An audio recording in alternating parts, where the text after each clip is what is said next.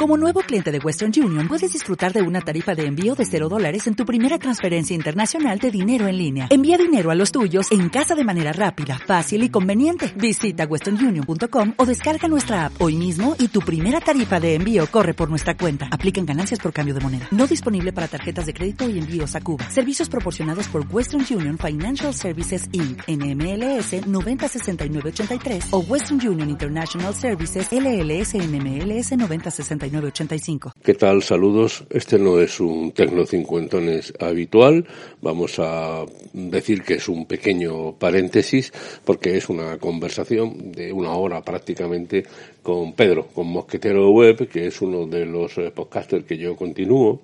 Le he escuchado hablar en varias ocasiones de temas relacionados con el periodismo y un día le dije, oye Pedro, si quieres hablamos de periodismo. Y bueno, al final ha surgido esta conversación donde hablamos de periodismo y de muchas otras cosas más.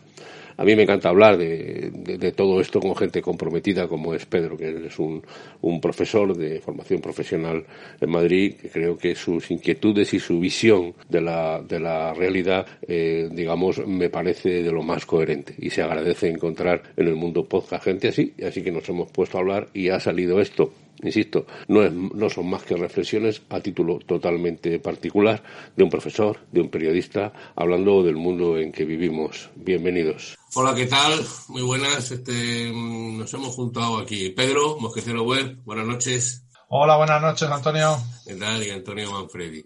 Pedro, conocidísimo en el mundo podcast, eh, le seguimos muchos, cada vez que hable le echamos de menos cuando no habla porque tiene sus cosas él es eh, profesor y yo en Madrid y yo soy Antonio Manfredi, yo soy periodista y vivo en Sevilla, en la provincia de Sevilla y también hago mis pinitos con el podcast con Tecno Cincuentones.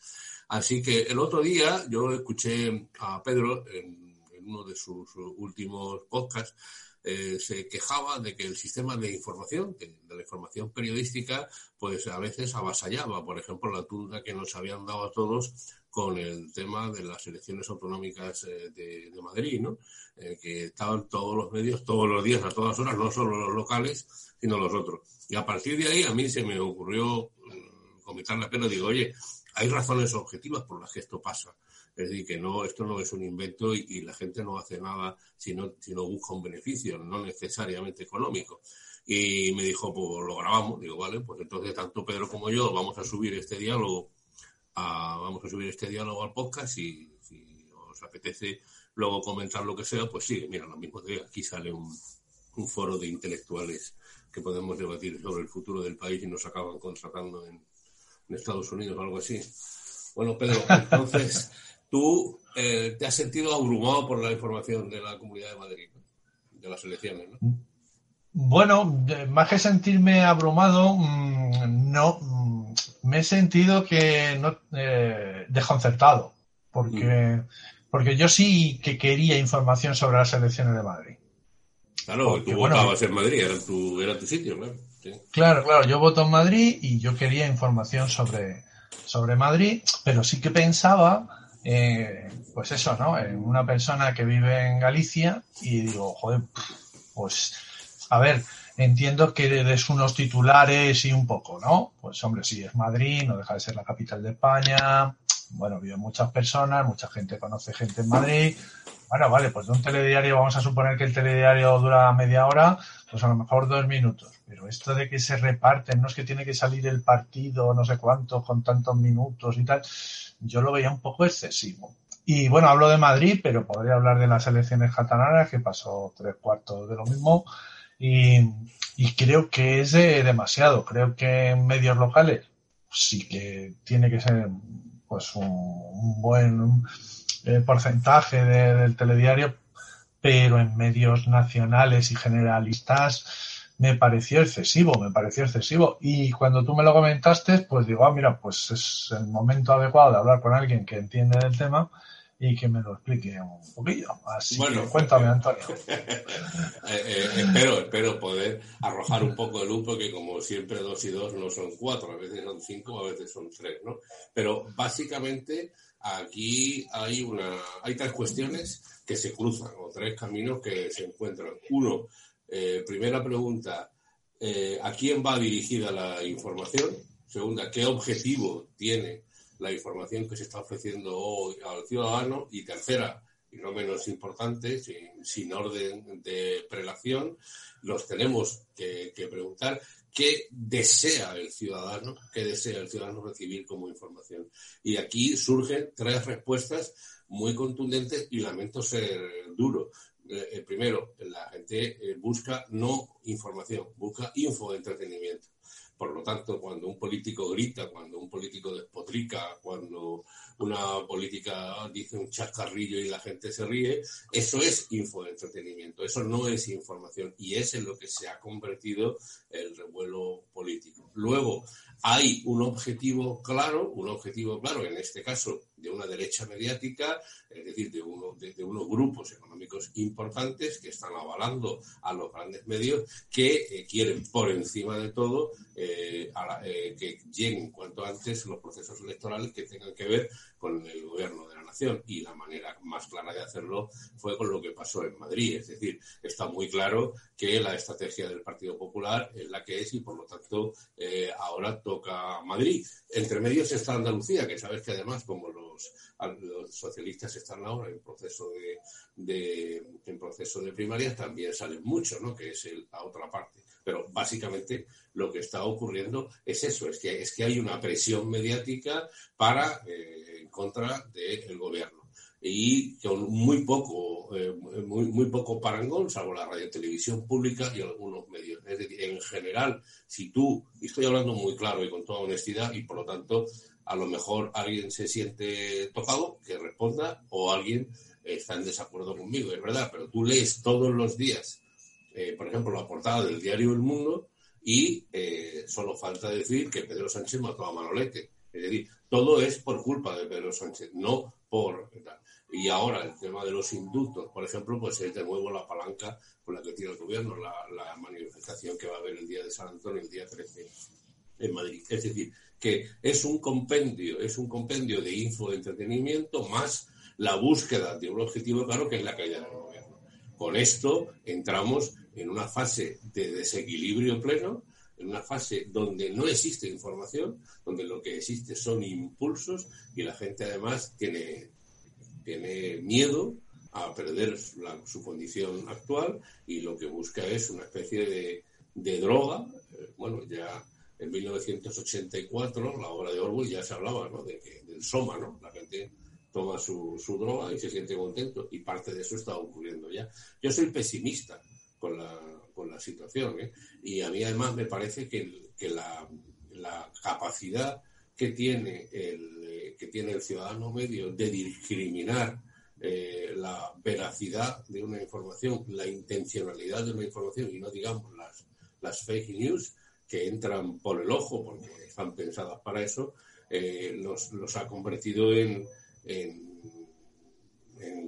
digamos, en dianas muy claras de intereses muy, muy claros. Y, te pongo el ejemplo de la subida de la luz que ha empezado hoy, porque bueno, estamos grabando hoy el primero de junio. la subida de la luz es un escándalo, es un escándalo. es una subida de la luz. Y ahora, si quieres, te lo he visto como quieras. Pero nos han subido la luz. ¿Y por qué nos han subido la luz? Nos suben la luz porque son incapaces de mantener el sistema eléctrico completo. Hay, el sistema eléctrico eh, español es muy antiguo y no, no se está invirtiendo en su renovación. Entonces, no pueden permitirse que haya más aumento y, por tanto, hay que trasladarlo. Y, y encima, lo jodido, y me callo, Pedro, perdona. Y, y, lo duro de esto es que encima te hacen culpable. No, no, oye, si pagan más es porque tú vas estás poniendo la lavadora a las 4 de la tarde. O sea, es, es increíble cómo se, como, se vuelve contra nosotros mismos lo que es claramente una subida, lo que es claramente una imposición del poder económico, en este caso en manos de las eléctricas y acompañados del gobierno, eh, de, un gobierno además socialista, y nos ponen una subida. Es que nos han subido la luz. Y ahora si quieres le ponemos el lacito que tú quieras. Es así. Sin embargo, te echan la culpa. Y dice, si, si, paga, si paga usted más luz es por su culpa. Haga usted el favor de planchar a las 3 de la mañana. Es una pasada, lo de la luz es una pasada. Pero antes de eso, estando bastante de acuerdo contigo en todas las reflexiones que, has hecho, eh, comentarte respecto de lo de Madrid, que nos daba mucho la turra. sí, vale, entiendo que hay unos poderes que quieren sacarlo, pero joder, pasaba en televisión española. ¿sabes? O sea, en televisión española mm, es evidente que manda el gobierno. Igual que en Telemadrid manda el PP. O sea, cada gobierno manda en su, en su Y en televisión española había una cantidad de minutos que era lo que a mí me parecía anormal. Yo decía, mm, ¿por qué esto interesa tanto televisión española? Y ya no, y luego, pero te digo por televisión española mm, o cualquier medio público, luego te ibas a los privados y ahí era, bueno, es que era abrumador, diría yo. Es que da igual la cadena de televisión que oyeses. Desde Antena 3, Tele5, la 4, la sexta, por la mañana, eh, Madrid por la tarde, Madrid por la noche, Madrid. Decías, joder, macho, la gente tiene que estar hasta el culo de Madrid. Me imagino que, que también hasta las narices de Cataluña en el momento de Cataluña. Que entienda la audiencia que no es que vaya yo contra Madrid, todo lo contrario, porque yo votaba a Madrid, pero que sí que decía, joder, es que esto no tiene sentido, o sea, ¿por qué todos se han volcado en que hay que poner un montón de horas de las elecciones en Madrid? Entiendo lo que tú dices, que hay gente que está disparando, ¿no? En este caso, digamos, la, derecha, los poderes de la derecha y los medios afines a la derecha contra el gobierno del PSOE de Pedro Sánchez, eso lo entiendo, pero los medios de izquierda bien estaban volcados. Yo creo que, en principio, creo que el objetivo era que no hubiera abstención, que en principio eso se supone que iba a favorecer a la izquierda, pero me pareció abrumador. Y respecto de la luz, ¡buah! Es, con eso tengo un calentón ahí brutal. O sea, y es que, además, mira, ya hablando de los medios, como estamos hablando de, de los medios de comunicación, es que he visto todas las cadenas, en todas las cadenas se da la noticia de la subida de la luz, pero en todas se añade la coletilla. Pero el gobierno ha aprobado dos decretos en donde va a bajar el recibo, pero bueno, para 2022. dices, coño, cuéntamelo de hoy y dime que me han subido la luz en, en seis horas durante el día y la han multiplicado por tres. Es que no es que te la hayan subido un 10%, es que la han multiplicado por tres, que pasamos a pagar con impuestos 0,3 euros el kilovatio hora, que eso es una barbaridad, pero, pero exageradísimo. Y, y, y, han pasado de rondillo todas las cadenas, ¿eh? me da igual el signo político. Han pasado todas de rondillo de eso y dice, joder, no, hoy centraros en la subida. Cuando se entren en vigor las medidas del gobierno, nos centramos en las medidas del gobierno y decimos, oye, mira, pues es verdad, ha bajado un 15%. Pero si eso no llega hasta el primero o segundo trimestre del año 2022, no me la vendas ahora. Es que, de verdad, es, cada día entiendo menos lo que veo, lo que leo y lo que... Eh, vamos a hablar claro, es una manipulación y como tal manipulación. Eh, se descubrió en plena campaña electoral, si te acuerdas, que el Partido Socialista estaba, iba a quitar la posibilidad de hacer declaración conjunta de la declaración de la renta. Es decir, que todas las declaraciones tendrían que ser eh, únicas, ¿no? Lo cual afecta a muchísimas, a muchísimas familias donde trabaja solo una, solo una persona. Eso se llama subida de impuestos. Y ya está. Y ahora no le des vuelta, joder, es una subida de impuestos. Y es como los ciudadanos tenemos que entenderlo. Eh, le cogió en campaña electoral y se volvió contra ellos. Y luego además decía, hombre, no, no, es que esto es un proyecto. ¿Cómo que es un proyecto si está puesto en, los papeles de Europa? Es decir, eh, a mí, eh, fíjate, pero a mí lo que más me fastidia de todo esto, a mí es que me traten como un menor de edad. Yo cuando veo los medios de comunicación en general, parece que estoy viendo un jardín de infancia. Le dice, la, luz hay que hacerla, esto de aquí, o sea, me siento maltratado. O sea, yo soy mayor de edad, dígame usted las cosas que yo sacaré mis propios Totalmente, totalmente. Llevamos... No, no, con respecto a todo. Y yo creo que se está grabando. Yo creo que se han dado cuenta los políticos con esto de la pandemia y los encierros y tal, que tragamos con todo. Claro. Y, creo que han dicho ancha Castilla. Es que ahora les vamos a meter todas y les decimos cualquier cosa que puede ser o mentira o, le o directamente mentira o les ocultamos datos o eh, decimos medias verdades y, traga y tira para adelante. Y es que es en todo, en todos tú dices como niños. Yo, yo iría más allá, nos tratan como imbéciles. Y, Y yo ya empiezo a pensar que es que lo somos, porque nos tratan como imbéciles. Es, que, la estrategia. Está funcionando así y ha, funcionado en Estados Unidos. Mira el presidente que tuvieron con, con Trump. Es decir, que, que, no somos distintos a muchos países de Europa. Lo que ocurre es que, eso sí, en España la sociedad civil está muy poco desarrollada. La sociedad civil no está respondiendo a esto que le, que le pongas como le pongas. Esto es un atropello a las libertades personales y estamos viviendo momentos muy duros. Claro, joder, es que la gente está perdiendo su trabajo, etcétera. Y cuando tú eh, hay que empezar desde chiquitito, hay que hacer ciudadanos críticos, pero los ciudadanos críticos no interesan porque los ciudadanos críticos critican, los ciudadanos críticos eh, dicen que no a muchas cosas y lo que necesita el poder económico, que es el que verdaderamente manda, que verdaderamente manda son digamos, eh, personajes a los que pueda manipular. A mí me da mucha lástima, mucha gente, muchos, muchos jóvenes que los veo que digo, os van a manipular, vais a ser carne de cañón en cuanto a nada y os creéis muy listos, ¿no? Porque no, no, no, valoran eh, la realidad que tienen, ¿no? Porque no olvidemos cuánto tiempo, tú lo sabrás mejor que yo, cuánto tiempo lleva en España ya la enseñanza obligatoria a partir de los, hasta los 16 años, más de 30 años, ¿no? Pues, a ver, la, la ESO entró. No, no llega a 30. No, yo creo que, la ESO no. No, pero entonces en los 80 estaba la EGB. La ESO fue en los 90. Te lo tendría que mirar. bueno, sí, que lleva mucho. Yo dudo muchas veces, veo a gente cómo se expresa, digo, pero que usted tenía el derecho a estudiar hasta los 16 años, si hubiera querido. Sí, sí, y, lo ves y dices, joder, y, además son carne de cañón, ¿no? A mí todo esto me produce una, una desazón y bueno, y los que nos estarán escuchando dirán, bueno, porque ya eres mayor y los mayores siempre se están quejando. Pero no, yo intento estar al día, intento ver la situación, la situación cuál es, ¿no? Por eso cuando, insisto, el otro día hablabas de la turba de Madrid, pues digo, coño, es que esto, es que esto tiene una explicación. Es que esto ocurre porque alguien quiere que ocurra. Luego, además, los medios de comunicación viven una crisis enorme, son gigantes con pies de barro. Y tú sabes lo que pasa. Mira, me lo dijo muy claramente el redactor jefe de un medio muy importante con el que un día estuve, estuve en una cena con él. Me dijo, mira, en España los medios de comunicación los paga el IBEX 35. Es decir, que las empresas del IBEX 35 son las que gobiernan. Porque si los medios de comunicación fueran transparentes y dijeran cómo se financian, nos llevaríamos las manos a la cabeza. Bueno, eso es en los medios de comunicación, los partidos políticos y, tantas, y tantas cosas. Entonces, claro, el Banco de Santander es intocable, eh, el corte inglés es intocable, el BBVA es intocable.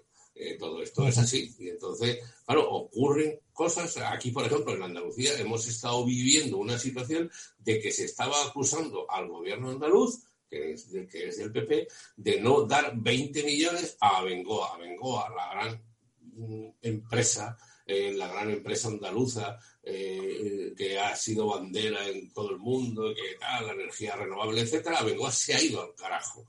Y, por, y decía que faltaban 20 millones. ¿Y tú sabes cuánto se llevó el presidente de Abengoa cuando se fue?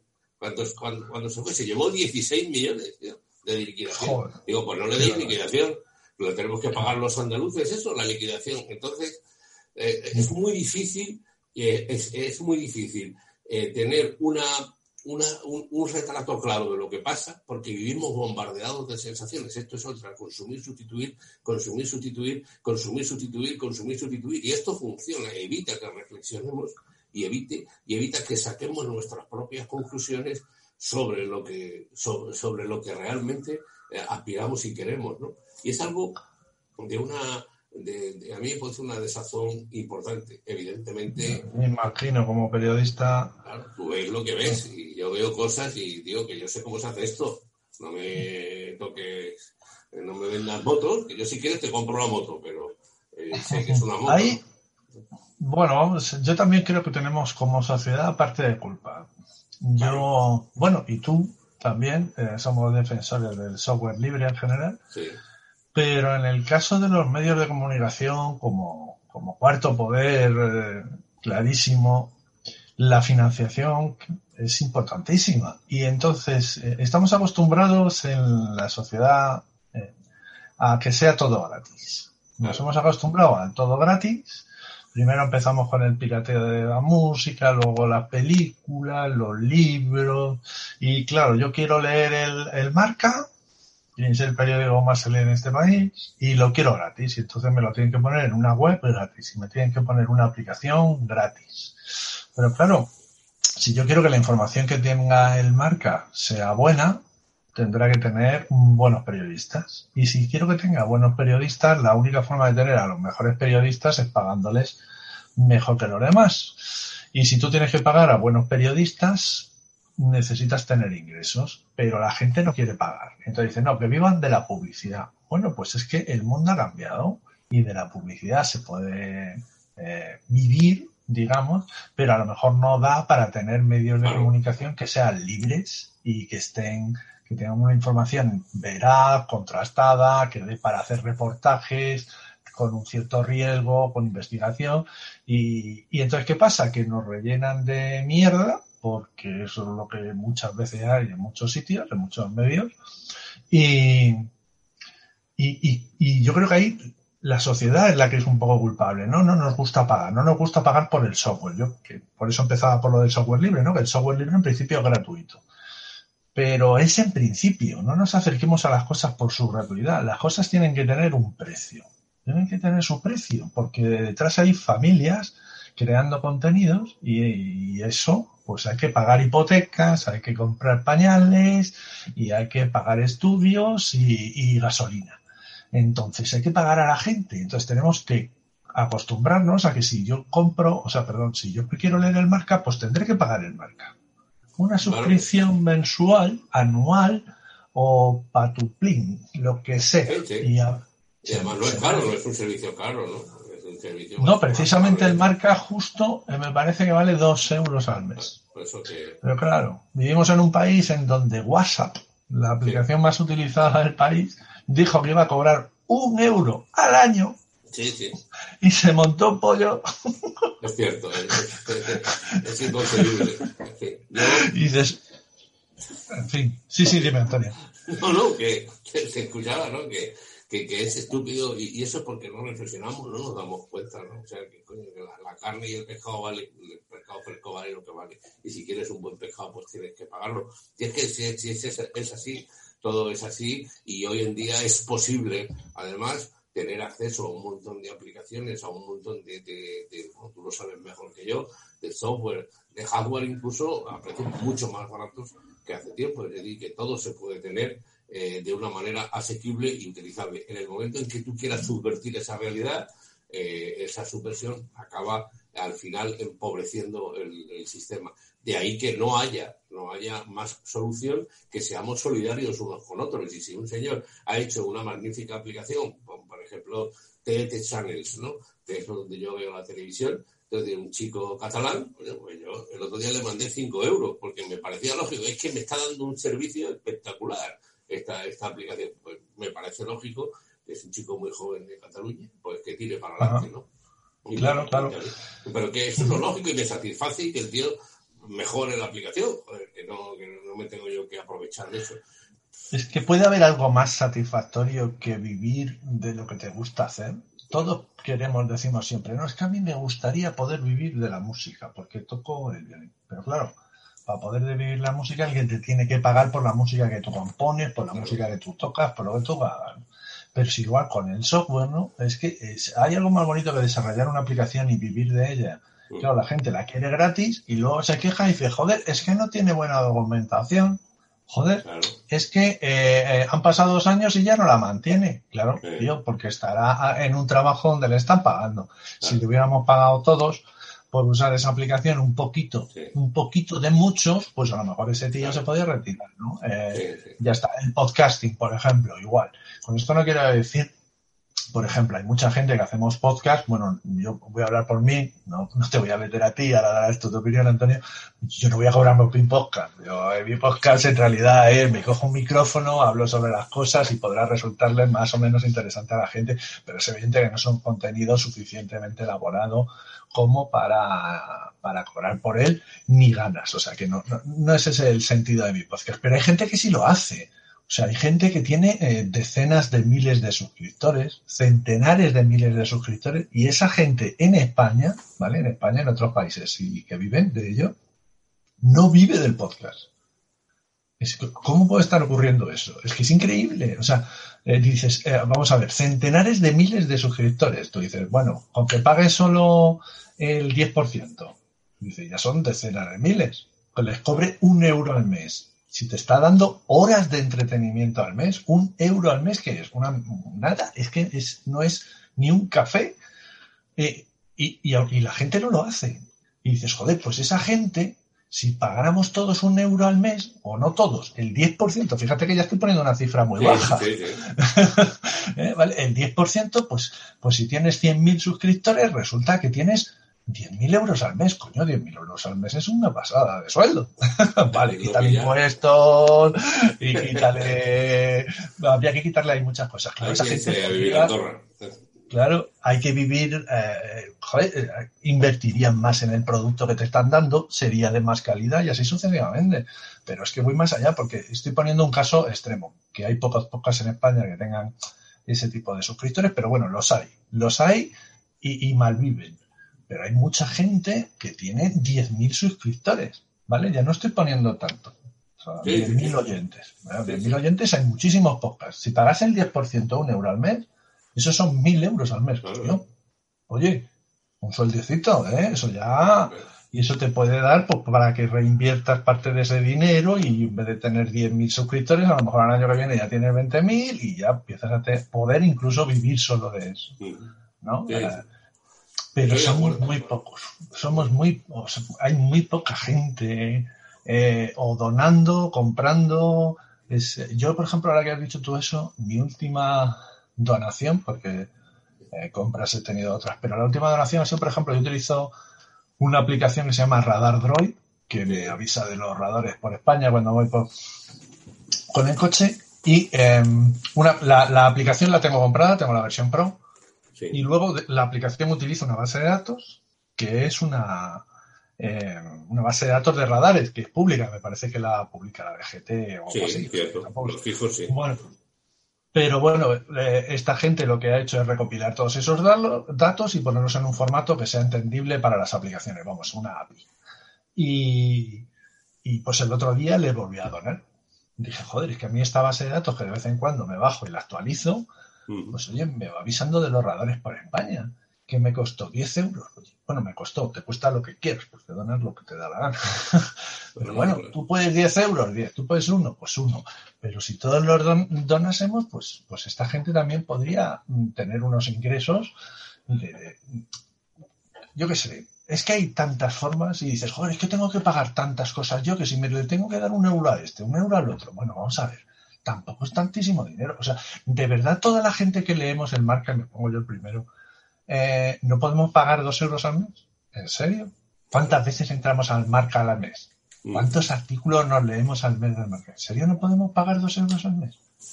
Queremos información veraz y no quiero pagarle al país su suscripción o al mundo o, al español o, al periódico que te dé la gana. Eh, ¿En serio? ¿En serio? Eh, entonces, ¿qué, ¿qué, información nos pueden dar? Claro, ¿quién paga a esos periodistas? Mm. el aire. No, el, al final IBEX 35, ya te lo he dicho. Exacto.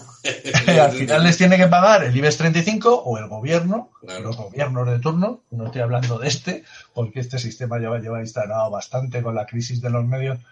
Ya se dio cuenta, yo creo que fueron ya los gobiernos del PP, se dieron cuenta y dicen, coño, si metemos mucho dinero en publicidad en los medios de comunicación, pues dependen de nosotros y, y ya está. Y eso es un sistema que ya se ha instaurado y entonces eh, yo veo mm, a veces como poquitas, eh, no ya críticas, ¿no? sino reportajes de investigación. Me sobra opinión, que está bien, por supuesto, todo diario tiene su línea editorial y sus opinadores, pero me faltan pues eh, investigaciones, investigaciones que requieren una inversión, que requieren unos medios eh, y, y esos, esa base de dinero. Y si no hay dinero, pues no pueden salir reportajes en condiciones y en cuanto le va a salir algo interesante, pues te dicen que no puede salir porque eso va a hacer daño y, el que está pagando no quiere que salga y ya está. Y me da pena, me da pena, porque pero bueno, porque somos todos víctimas de, de este sistema que está degradando y que está enriqueciendo y que está convirtiendo a España en un país de camareros y, ya está, ¿no? Y los jóvenes marchándose y, estamos generando un futuro muy, muy poco, muy poco alentador. Yo estoy pensando en dos generaciones. Las, las, dos, las dos, dentro de dos generaciones no va a haber un sistema social fuerte. En estos momentos es la familia la que te sostiene eh, y bueno, ya vamos a acabar más. Y es, bueno, los medios de comunicación es lo que, digamos que están contribuyendo a esa visión egoísta, cortoplacista y poco, poco dada a un espíritu crítico que nos permita a todos, eh, hombro con hombro, ir, ¿no? Yo hoy me reía, por ejemplo, de la declaración política que decía Inés Arrimadas, que decía Inés Arrimada que ellos van a la, a, la, manifestación del 13 de junio porque no la convoca ningún partido, la convoca la sociedad civil. Digo, ¿usted sigue que yo soy gilipollas, señora? O sea, de verdad, ¿la sociedad civil qué es? ¿Una tienda? O sea, la sociedad civil, la habéis convocado vosotros, terceros, ¿no? Y vale, que me parece muy bien, pero no, no utilices esas argumentaciones que me estás tratando, como decía antes, como niño, ¿no? Exacto, sí, sí, sí. Nos trata como, yo te, digo, como imbéciles, directamente. o sea, la definición de imbécil es aquel que tiene un cociente intelectual por debajo de lo normal. Pues yo creo que nos tratan como eso y, y, tiendo a pensar que al menos yo lo soy, porque es que si no, no, como no entiendo nada de lo que me cuentan, o sea, pues toda medida que toma cualquiera de los gobiernos, digo, no es que no esté de acuerdo, no, porque puedo estar o no de acuerdo con ciertas medidas. Eso, pues yo qué sé, ¿no? Pero es que hay cosas, por ejemplo, eh, los indultos. Puedo estar de acuerdo o no, pero bueno, es una medida política. Podré estar o no de acuerdo. Pero que me digan, no, usted se va a poner la segunda dosis y lo tiene que elegir usted, claro. me, cago, me quedo con cara de gilipollas. Yo, que soy una persona con una cierta formación científica, además, digo, yo tengo que elegir qué vacuna me pongo. O sea, pero qué formación tengo yo o tenemos los millones de ciudadanos que nos tenemos que... O sea, es cuando digo, es que me tratan como idiota y que lo debo de ser, porque es que no lo entiendo. O sea, ¿quién soy yo para decidir si me pongo al Pfizer o me pongo a AstraZeneca? Te trasladan la responsabilidad a ti. Te trasladan la responsabilidad a ti y si pasa algo, ah, pues haber cogido otra. Claro, claro, es que digo, joder, eso tendrá que ser un médico que me diga, a ver, usted, antecedentes que tiene, ta, ta, ta, no sé, la pauta que tenga un médico y me diga, pues a usted, le recomendamos que se ponga esta, que sepa usted que puede tener adverso, eh, algún efecto adverso, como tienen todos los medicamentos por otra parte, pero bueno, vale, sí, muy bien, pero lo tendrá que tomar un médico, no yo, ciudadano de a pie, que no tengo ni puñetera idea de medicina, ni de virología, ni de pandemia, ni de epidemiología, ni de nada. ¿Sabes? Por eso digo, es que no, como no entiendo nada, y hay cosas que digo, bueno, son cosas con las que puedo estar o no de acuerdo, pero ya está. Pero lo, demás es que digo, es que de verdad debo ser idiota y me tratan como un idiota, claro, es que es normal. como soy idiota, me tratan como tal. Es lo que se pretende, sí. Y, con esto de la luz igual, que lo hablábamos de antes, igual. Es otra cosa que es lo mismo, digo, que, me siguen tratando como un idiota y, que ya empiezo, tiendo a pensar que lo soy. que se dirigen a mí que crean que, lo eres y que, bueno, eh, doctores tiene la iglesia, será que es así, me voy a callar, etc. Es, es, duro y triste. Luego todo esto además tiene una, tiene una consecuencia, que es que se calcula que el 20% de la población está ligada a la economía sumergida, al robo de electricidad, a, a, todo un sistema alternativo que es que somos incapaces de asumirlo, las ocupaciones de viviendas, hay un montón de, situaciones de conflictividad social que está aumentando y que tiene que ver también con estos comportamientos. Y al final es, es, es decir, la gente que no tiene eh, para comer, la gente que, sufre para llegar a fin de mes, digamos que hay mucha gente que al final acaba delinquiendo, ¿no? O sea, que, que son procesos que se alimentan unos a otros. Y claro, eh, los grandes bancos que cuando van a ver al Papa son muy católicos, en el fondo detrás están pues, financiando el narcotráfico eh, en el sentido de que están permitiendo no, quiero que se creen conmigo, no estoy diciendo que los bancos financien, lo que estoy diciendo es que hay mucho dinero negro que es lavado por el sistema bancario, vía, por ejemplo, Gibraltar, ¿no? Entonces, el dinero negro siempre tiene una procedencia complicada. El otro día leía un artículo, es una no me acuerdo muy bien de qué hablaba, ¿no? Pero era con referencia al Bitcoin y las criptomonedas, ¿no? Decían, una de las cosas de las que achacan a las criptomonedas es que se lava mucho dinero negro por ahí, ¿no? Y entonces hacían una especie de estudio y decían, vale, el dinero que se lava negro, que se puede eh, lavar con el Bitcoin es, no sé, eh, no, no, no, recuerdo las cifras, ya te digo. Pero decía, y el dinero negro que se lava en los bancos oficiales, claro era como 10.000 veces más, ¿no? O sea, una barbaridad. Y entonces, ¿por qué no os estáis echando mierda a la criptomoneda? Pues, primero solucionar el problema que hay en el otro lado y luego si queréis habláis de este. Pero vamos por pasos, ¿no? Que es que, no sé. hay que buscar culpables y hay que verlo. Oye, los bancos ganan mucha pasta y los bancos viven de lo que viven. Sí, sí, sí, sí, sí. sí, eh, y, también tienen una crisis bastante interesante. Bueno, de hecho no están todos quebrados por por la conexión política, claramente, sino, sino las, las nuevas tecnológicas y tal habrían entrado a saco en el sistema bancario mundial, pero no les dejan, no les dejan. ¿Qué mejor banco que Amazon? ¿Qué mejor banco que Apple? ¿Qué mejor banco que, que Google? ¿no? O yo qué sé, las grandes tecnológicas. Saben más de nosotros que nosotros mismos y un banco no deja de ser una tienda que te está vendiendo unos productos dependiendo de unos ciertos intereses. Y hoy en día yo tengo claro que Google sabe más de mí que, cualquiera de mis bancos. Sí, sí, Google ya sabe lo que vas a votar en las próximas elecciones y a lo mejor tú no lo sabes todavía. Es curioso, ¿no? Eh, así se, funciona, ¿no? Ya las tendencias están claras y además hay técnicas que, que permiten conocer eso y la gente no se da cuenta con todo lo que compartimos en redes sociales y esto. Pero bueno, esa es otra historia. Sí. Tú que eres periodista, que además das clases a periodistas, que además eres decano de periodistas. joder, ¿qué, podemos hacer para tener unos medios de comunicación medios normales? Tres cosas, Pedro, tres cosas. Tú, tú, yo por eso me dirigí a ti, me gustaste porque eres un tío que busca información y estás dispuesto a pagar por ella.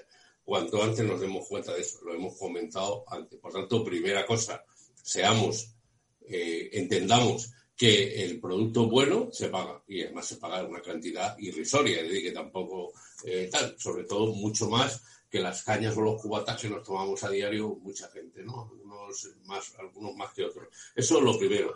Lo segundo, eh, nadie. Espera, espera, espera, Antonio, Antonio, es que has dicho una cosa, joder, que, que es una gran verdad, me parece a mí, ¿no? Que es una cantidad irrisoria. Y quería ponerte un ejemplo, otra vez, el ejemplo del marca. El marca vale ahora la suscripción mensual dos euros. Mm. ¿Cuántas veces me compraba yo el marca? Que se haga esta pregunta a toda la audiencia, todos los que no pagan el marca. ¿Cuántas veces te comprabas el marca a lo largo del mes antes? Claro. Seguro que te lo comprabas cuatro o cinco veces al mes. Coño, ya tenías ahí cinco euros. Pero si te piden dos por tenerlo en el bolsillo, no lo pagas, te parece caro. joder, es que somos somos muy raros. somos incongruentes. Es irrisorio y, claro, y por, eso hay que verlo. Pero claro, como tienes que pagar la alarma de la casa, la luz, etcétera, pues digamos te vengas, entre comillas, con estas cosas que, que no tienen la culpa. tienes razón, tienes razón. Así, ¿no? Hombre, por ejemplo, el diario.es cuesta 60 euros al año, son 5 euros al mes, ¿no? Me parece. Y el diario.es tiene además mucha y además te envía una publicación mensual por escrito, muy interesante, monográfica, etc. Yo estoy suscriptor del diario.es, del diario de Sevilla, que es un diario local, del diario ABC, de todo ABC, porque lo bueno que tiene además cuando te suscribes es que accedes a todo ABC. A veces tiene ediciones en Madrid, en, Andalucía, en Sevilla, en Córdoba. Soy también suscriptor del mundo y soy también suscriptor del país. La verdad es que por cuestiones laborales yo me leo todos estos periódicos todos los días, pero a mí eso no me cuesta, no me cuesta más de 200 euros al año.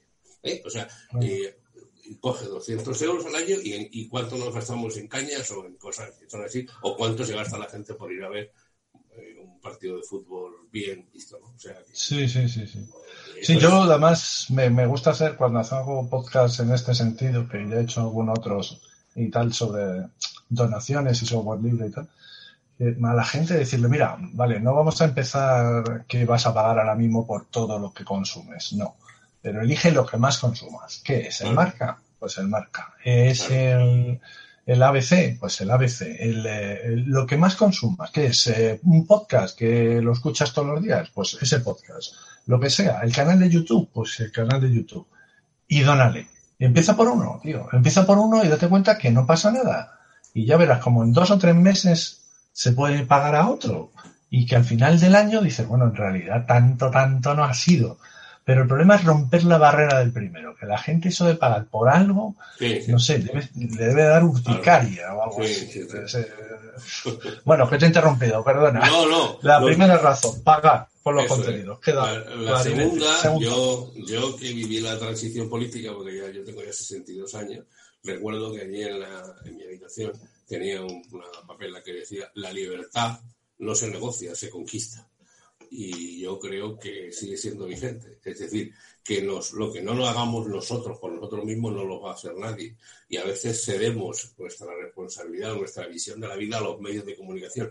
Y eso no es la vida. La vida es la que nosotros hagamos en la asociación, en el sindicato, en el trabajo, saliendo cada uno en lo suyo, ¿no? El ajedrez, yo qué sé, cada cual, la sociedad civil hay que armarla. Y la sociedad civil se está desarmando por todo esto. Por lo tanto, hay que, eh, digamos, vivir nuestras propias sensaciones. La gente piensa que porque está en Facebook ya está en el foro, que va, está en un foro mismísimo y por lo tanto hay que, lo que te decíamos cuando éramos estudiantes, la libertad no se negocia, se conquista, ¿no? que era otro tono en aquel momento, entonces éramos muy rojos y entonces pues eh, la, la, situación hay que verla de esta manera, es decir, salgamos a la calle, reivindiquemos, protestemos, ¿no? Yo estoy harto de escuchar a la gente en las barras de los bares protestar porque le han tratado mal en el médico, porque eh, tal sitio tal, pues protesta protesta y protesta, porque no cuesta nada aunque te llamen mm, pesado. Y luego hay otra cosa mm, que yo como periodista siempre le digo a la gente que se queja del sistema de medios, a la gente que dice esto es insoportable, esto no es así, que siempre, siempre le digo que es eh, que, que, piense que hay muchísimos medios de comunicación más de los que realmente son. No es solo esa Antena 3, Telecinco, Televisión Española, Canal Sur aquí, Madrid allí, etcétera. No, no, hay muchísimos otros medios, por ejemplo, podcasters que están haciendo cosas muy interesantes, canales de YouTube que están haciendo, y ahí está la verdadera información también. Hay mucha gente haciendo cosas muy interesantes y que por lo tanto no hay que sentarse en el sofá y como sujeto pasivo dejar que te invadan, sino que hay que ser activo y en el móvil pues llevar, escuchar podcast, eh, escuchar la radio, la radio sigue siendo una fuente vital con, mucha, con mucha información, es una escuela de vida continuamente y sean capaces de, de, ser tú dueño de tu propia responsabilidad como ciudadano, ¿no? que en el fondo es eso, darte cuenta de que tú tienes un sitio, tienes unas necesidades, tienes unas obligaciones, unos derechos y que tienes que exigirlos, porque si no los, si, si no los exiges tú, vas dado. Y entonces, claro, la gente tiende a, a, hacer cierto entreguismo. Y bueno, que yo sé que Zidane, que se ha marchado del Real Madrid, es un drama para mucha gente. Pero, mm, vale, me alegro de esto. ¿Y qué? ¿No? Pues, ¿qué, gano yo con el señor Díaz, que me parece un magnífico jugador y yo soy madridista, como todo el mundo sabe, pero ahí está, ya, me da igual. Por mí, ahora vendrá otro que no sé a quién le toca, creo que ya Andreotti o algo, y bueno, pues vale, ¿no? Pero, es decir, ¿qué es lo que realmente es importante y nos interesa? El tema de la luz, por ejemplo acabamos de tener justo, macho, es que, joder, que tocan los temas, es que, que bien los tocas, Antonio. es que, eh, verdad, con el fútbol, es, que es ideal. La, Superliga. La verdad es que aquí en España, aquí en España no ha, no ha habido muchas movidas y tal. Eh, pero bueno, sí que ha habido un cierto revuelo social sobre, sobre la Superliga de, de, que quería Florentino, la Juventus y tal. Bueno, Quiero decir que no ha habido mucho, eh, o sea, ha habido un cierto trajín social y en ciertos países, como el Reino Unido, joder, eh, nos sube la luz por tres y no se va a menear ni Dios. Claro, exactamente. O sea, eh, nos restringen las libertades durante meses y meses y meses en las ciertas comunidades autónomas que no han podido salir durante más de ocho meses y no se ha movido ni Dios. Pero se va Zidane y hostia, macho. Se cae el mundo. o sea, igual hay que hacer una manifestación o algo. Es, que, es que estamos absolutamente, hemos perdido el norte de, mala manera. Es lo que tú has dicho. Eh, no estamos articulados socialmente, somos revolucionarios del clic, que digo yo, que creemos que retuiteando una noticia ya estamos luchando por los derechos y libertades y, bueno, así no va, claro. Y así no va. Venga, tercera razón. No, no, ya, te, ya te explicaba, ah, ya, expliqué, las tres, aquí, aquí al final cada uno es libre de escoger los caminos, las visiones las historias que quiera. O sea, no, no podemos echarle la culpa a los otros, la responsabilidad es tuya y lo que tú consigas lo tienes tú que, plantear. Al, final, mm, hay, un, hay un elemento que a mí me parece que también debemos siempre enfocarlo debidamente para entender, eh, para entender todo esto y, que me resulta tal que, eh, que en muchas ocasiones faltamos en el sentido, a ver si me explico, el tópico, el, el, el, chascarrillo fácil, etcétera, no debe ser tenido en cuenta como fundamental. Y a veces lo elevamos a categoría. Cuando tú elevas a categoría el tópico, lo que estás haciendo es una manipulación clara, estás manipulando, claro, porque estás ocultando otras cosas. Y eso ocurre habitualmente. Cuando tú ves la televisión, ves que se tratan temas menores que tú dices, bueno, ¿esto qué interés real tiene? ¿Esto a quién llega? ¿no? Y, es, y, es, porque bueno, se está negando. No sí. sí, Yo... Hay, una manipulación que, que, se lleva muy a menudo, que ahora se lleva mucho, ¿no? Es, eh, ¿Cómo se llama esta? La de la de la autoridad, vaya, se me ha ido, se me ha ido el nombre que tiene. Es la, la esta de la autoridad. Bueno, lo explico, que es muy fácil. Es, eh, tú estás hablando de un tema, eh, porque se supone que más o menos sabes de ese tema, y claro, va a hablar mucho de ese tema y tarde o temprano no te equivocas. Entonces cogen ese día que te equivocas para deshacer todo, ya como te equivocaste un día, ya eh, todo lo que has dicho durante toda tu vida es una mierda. Eh, y, dices, joder, vamos a ver, es que no es el discurso y no creo que ninguno de nosotros compre los discursos completos. Quiero decir, da igual a lo que votes. Me da igual que votes al PP, me da igual que votes al PSOE, a Podemos, a Vox o a quien quieras. ¿Les compras el discurso completo? ¿En serio?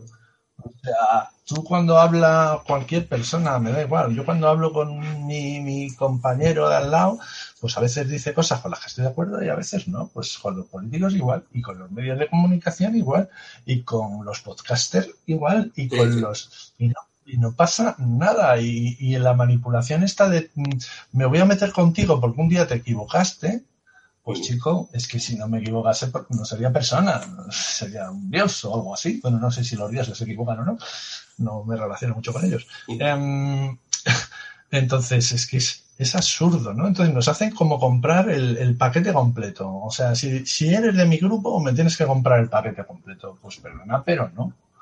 Tomar las medidas. Y algunas me parecerán bien y otras me parecerán mal. Y me da igual que te haya votado, me da igual que te haya votado a ti Pedro Sánchez o a ti Ayuso o a ti Pepito de los Palotes, pues habrá cosas que no me parezca bien que habrá otra gente que sí le parezca bien, oye, y que es perfectamente respetable. Y luego hay otra cosa que yo también reivindico mucho, que es el derecho a equivocarse. Joder, que no pasa nada por equivocarse vamos a ver, a veces metemos la pata, sí. Pues ahora con esto de los linchamientos que tenemos en redes sociales, como te equivoques, madre del amor hermoso la que te dan. Y entonces eso trae ya un miedo y condiciona tanto a los debates que, que al final se convierten en que no son debates, son discursos.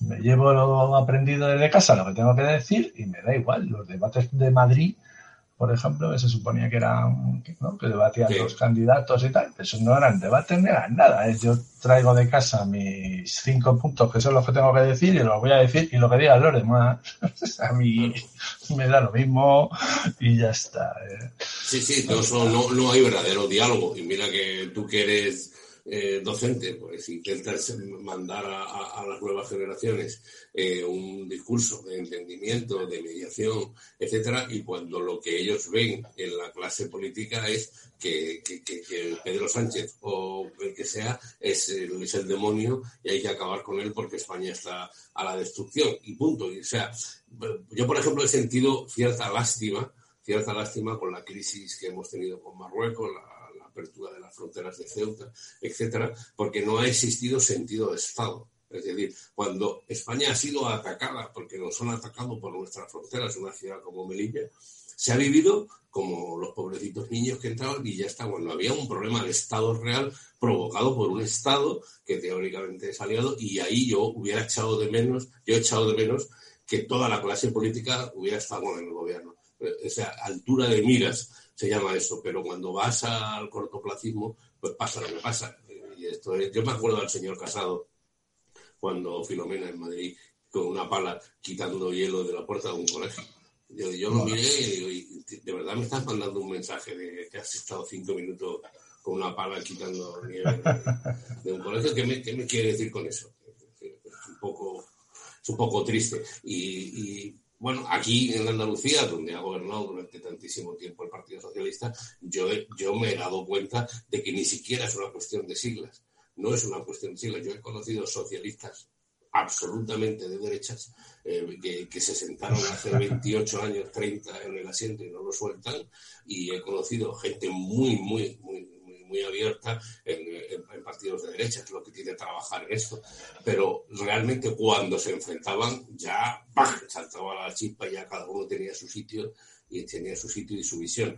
Por eso la vida es otra cosa. La vida no es el informativo. La vida no es, hay que salir a la calle, hay que vivirlo, hay que disfrutarlo y ojalá, ojalá que seamos capaces de tener nuestro propio criterio. Porque cuando los medios vean los medios vean que no está funcionando, que en realidad es lo que está ocurriendo. La gente joven ya no consume los medios de comunicación tradicionales, ahora tienen el Twitch y, y toda esta gente que están eh, amenazando claramente un sistema de medios que está en crisis. Y como está en crisis, tiene que revolotearse. Y como tiene que revolotearse, hace las barbaridades que hace.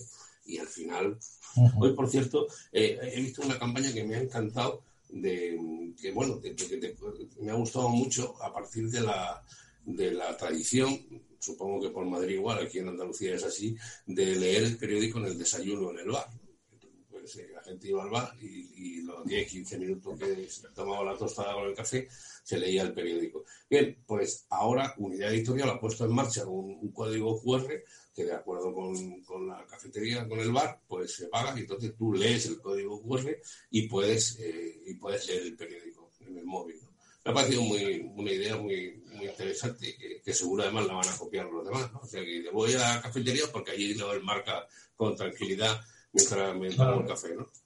Claro, claro, lo que se ha hecho toda la vida, sí, aquí en Madrid también es eh, muy habitual. De hecho, yo creo que los periódicos más ligeros, como los periódicos deportivos o este tipo de periódicos así de lectura rápida, ¿no? Que se pusieron también muy de moda, que eran periódicos incluso gratuitos y tal, uno de o su principal sitio era los bares. Los bares, claro, los bares, los bares, porque claro, todos los bares compraban el Marca, el As, el País y pues no sé, el 20 minutos o el periódico local que, tocase por allí y tal. Y entonces la gente va a, tomarse el café porque sabe que además se lee el periódico. ¿No? Entonces es una iniciativa muy interesante. Es, curioso y me ha gustado. Sí, sí, está muy bien.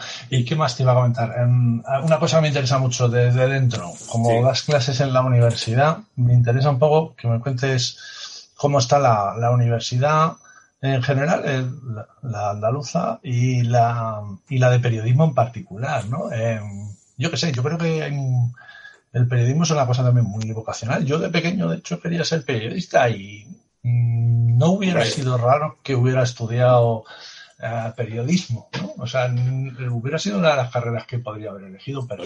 nunca es tarde, Pedro, nunca es tarde. Eso, eso, eso, también es verdad. Entonces, ¿cómo ves tú las vocaciones y tal? ¿Y cómo está la, la, facultad? Mira, o la universidad. Para que te hagas una idea, aquí en la Facultad de Periodismo de la Pública hay un montón de enfermeras, enfermeras tituladas, porque eh, han descubierto que, tenían que tener una titulación universitaria para poder aspirar al curso puente que les permita hacer medicina. Y entonces me hace gracia que hay 40 o 50 enfermeras que están estudiando periodismo, que, porque consideran que es una carrera bonita, relativamente fácil, etcétera. O sea que esa es un poco la, la situación. Joder, pero ahí me, me, ahí me, eh, la verdad es que estoy un poquito ya desconectado del mundo universitario, pero me deja flipando. ¿eh? Es así, es así. No sé, bueno, vale. Sí, la, sí, universidad, sí, la universidad pública tiene un problema que es de financiación. No se pueden subir los precios porque no es, es socialmente reprobable y por lo tanto la universidad pública está abaratando los costes, por lo tanto no hay catedráticos. Cuando se jubila el catedrático ya no vuelve. Eh, eh, hay profesores ganando 400, 500, 600 euros porque con eso van acumulando horas y al cabo de 10 años ya tendrán un sueldo decente y entonces al final eh, la, calidad de la enseñanza que se da en la universidad pública en general es una enseñanza deficiente. Deficiente salvo, como siempre, el voluntarismo y la capacidad que tengan los, los, profesores. ¿no? Pero básicamente ellos se encuentran en, una, en, mucha carga lectiva con esto. En el caso de periodismo eh, ocurre además que eh, digamos, hay muchos profesores de periodismo que nunca han pisado una redacción, que son lingüistas, por ejemplo, o que, eh, digamos, que hablan de periodismo sin haber vivido la experiencia de una redacción, de, salir a la calle, de buscar una información, de, montar un titular, y eso también se nota en muchas asignaturas, ¿no? Pero eh, yo creo que todo esto se, se, se, supera con la dedicación de los chicos y las chicas. Son mucho mejores que nosotros, Pedro. Yo lo digo, o sea, yo alucino con la calidad y la visión de muchos, de muchos alumnos y de muchos de mis alumnas. Hay de todo, ¿eh? Por supuesto. Pero cuando tú les ofreces opciones y lo ven, tú dices, oye, esta gente tira para adelante. O sea, yo soy optimista con el talante y la visión de nuestro. Lo que pasa es que no es nuestro talante y nuestra visión. ¿eh? O sea, que no es, no tienen los objetivos que nosotros teníamos y hay que ser honestos. Porque si dices, no, tú eres como yo o si no eres un tal, entonces sí, hay un, que es lo que pasa en muchas ocasiones, las interpretaciones de la realidad. Decía Iñaki Gabilondo, eh, y tiene mucha razón, estuvo aquí no hace mucho, decía que todas las generaciones tendremos a, tendemos a pensar que la vara de medir es la de nuestra generación. mi generación, yo soy del, baby boom, pues todo el mundo tiene que pensar como la generación del baby boom. Y no, la gente que tiene 30 años ahora no piensa como yo.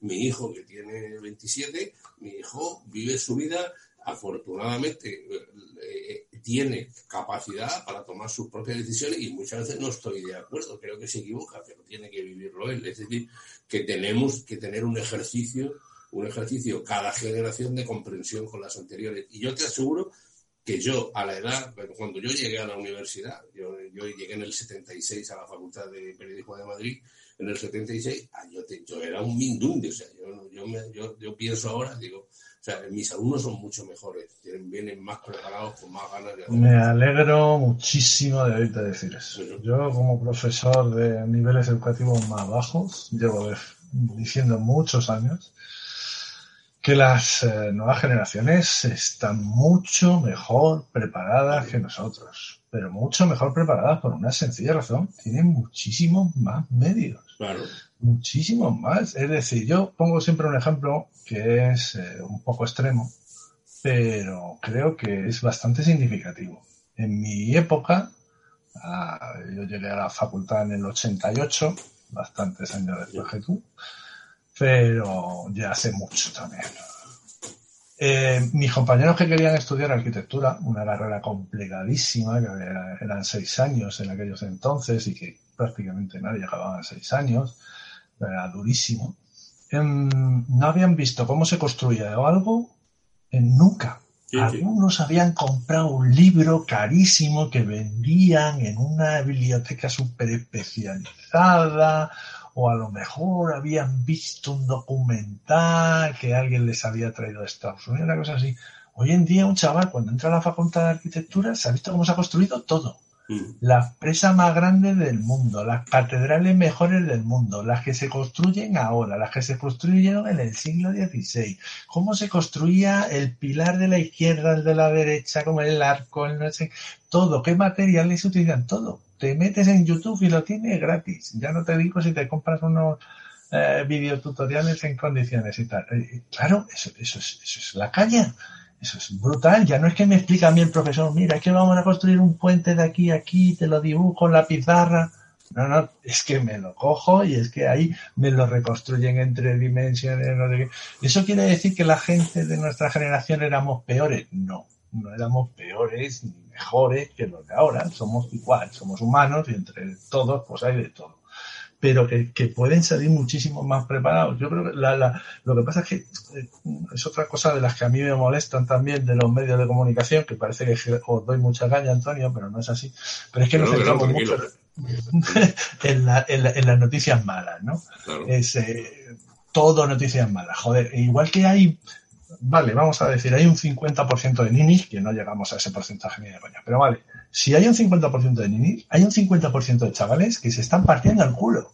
y que son súper válidos y que nos pueden llevar a, a, donde queramos, a progresar como sociedad brutal. O sea, hay gente súper preparadísima. Y el problema que van a tener es que nosotros no les estamos dando, no les estamos dejando una sociedad con oportunidades. Y entonces se van a tener que pirar. Que eso me duele en el alma, que se tenga que pirar los talentos que formamos aquí durante un montón de años. Sí, sí. llevan muchos años yéndose. Y me, me, me duele eh, pero profundamente, profunda, profundamente. pero que, que, la gente joven em, son muy buenos. Incluso en esto de la pandemia eh, nos metemos mucho con ellos. ¿Por qué? Porque salen en la tele los de cerebraos, y sí, muchos son jóvenes, pero yo sin elevar a ningún sitio mi experiencia, porque yo vivo en una burbuja muy burbuja, claro, como todos nosotros, en general, y yo estoy en un centro educativo, la mayoría de los contagios que ha habido entre alumnos y conocidos no han venido de adolescentes a padres, sino que han venido de padres a adolescentes. Eso es lo que yo he vivido y creo que hemos sido bastante más brutos la gente de 30 40 que la gente que los adolescentes eh, creo que la gente de a partir de los veintitantos años ya se ha creído con unos derechos y libertades yo puedo hacer lo que quiera eh, a mí esto no va. Y bueno y si sales a la calle eh, imagen clara. Los niños siempre llevan mascarilla y los niños siempre llevan la mascarilla bien puesta. Fíjate en el padre, el padre probablemente la lleva mal puesta. ¿Por qué? Mm. Por el colegio, educación, educación y más educación. Es así como yo lo veo. Sí, sí bueno. mi, mi, hijo pequeño, el segundo, está en Londres, está trabajando en, en una pizzería, etcétera. Y yo le veo feliz, le veo contento, está conociendo gente, está aprendiendo inglés. Me parece que a los 24 años que tiene, está haciendo lo que tiene que hacer. Ojalá lo hubiera hecho yo igual. Pero no dejo de pensar que es un emigrante. Igual que los que iban con la maletilla de cartón eh, se iban a Alemania en los años 60, ¿no? O sea, que, España sigue siendo tierra de emigración. Él no es consciente, mi hijo no es consciente de que es un emigrante, pero lo es. Lo es y está en Londres y allí se está buscando la vida. Se lo está pasando muy bien, me alegro, pero esa es la, la realidad. Es muy triste porque va a haber migración por, por necesidad, digamos, eh, muy real, y pero va a haber y hay mucha va a haber mucha migración por, por, por oportunidades. Y entonces ahí se nos va a ir el talento y el talento es lo que construye la sociedad. O sea tres personas con mucho talento que sean capaces de generar empresas negocios o lo que sea que eso va a hacer, o sea, tres, ¿cómo se llama este? El de Zara, eh, tres Amancia Ortegas. claro, si los mandamos a Estados Unidos, van a montar las empresas en Estados Unidos. Y se va a quedar todo en Estados Unidos. Cuando yo Estados Unidos, o Londres como otro hijo, o mi sobrina en Italia, o en Noruega, o en... y a mí me da... Eh. De hecho, hice un cierto alegato creo que incluso grabé un podcast y en mi instituto es un cierto alegato un poco en contra del bilingüismo. No está. Mm, eh, bueno, la gente me criticó también por, por ciertas cosas que decía, ¿no? Pero mm, creo que el, España tiene un problema de bilingüismo. Tenemos un problema de que hay un 50% de chavales que no entienden el castellano y a eso se lo demos en inglés me parece que no les va a solucionar nada. Y el problema es que si al resto los hacemos bilingües se nos van a ir.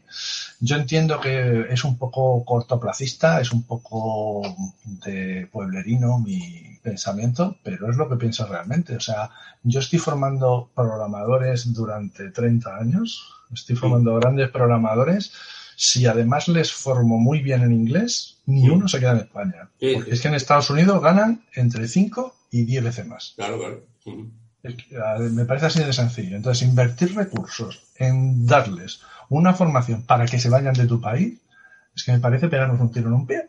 Lo siento, soy así de bruto, pero es que me lo parece tan claramente y es que lo veo, es que lo veo. Ahora, que tú quieres aprender inglés, me parece genial porque vamos a ver, inglés se da en todos los institutos. Yo no estoy diciendo que no se estudie inglés, entiende libre, pero que se da. Pero hacer a la gente bilingüe, bilingüe, es que con las oportunidades que ofrecemos en España, los bilingües no se van a quedar aquí. Una, hijo de mis amigos, bilingüe en alemán. ¿Dónde está? En Alemania. No sé, no sé en España, claro. O sea, mis sobrinas son bilingües. Una está allá en Italia.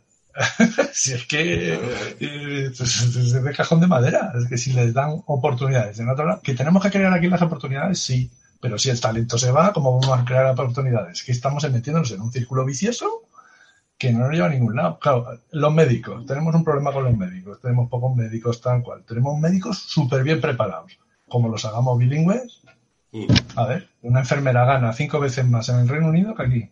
Pues como la haga bilingüe, a ver, es que, o sea, somos humanos primero y luego somos profesionales. Pues me voy a ir al Reino Unido que me pagan cinco veces más. Es así. Y, y, a Estados Unidos como médico y, y como eh, informático me voy a ir a Suecia o a Dinamarca o ya que sé, qué pena, de verdad. Pero vamos, que hay talento para aburrir entre nuestros chavales.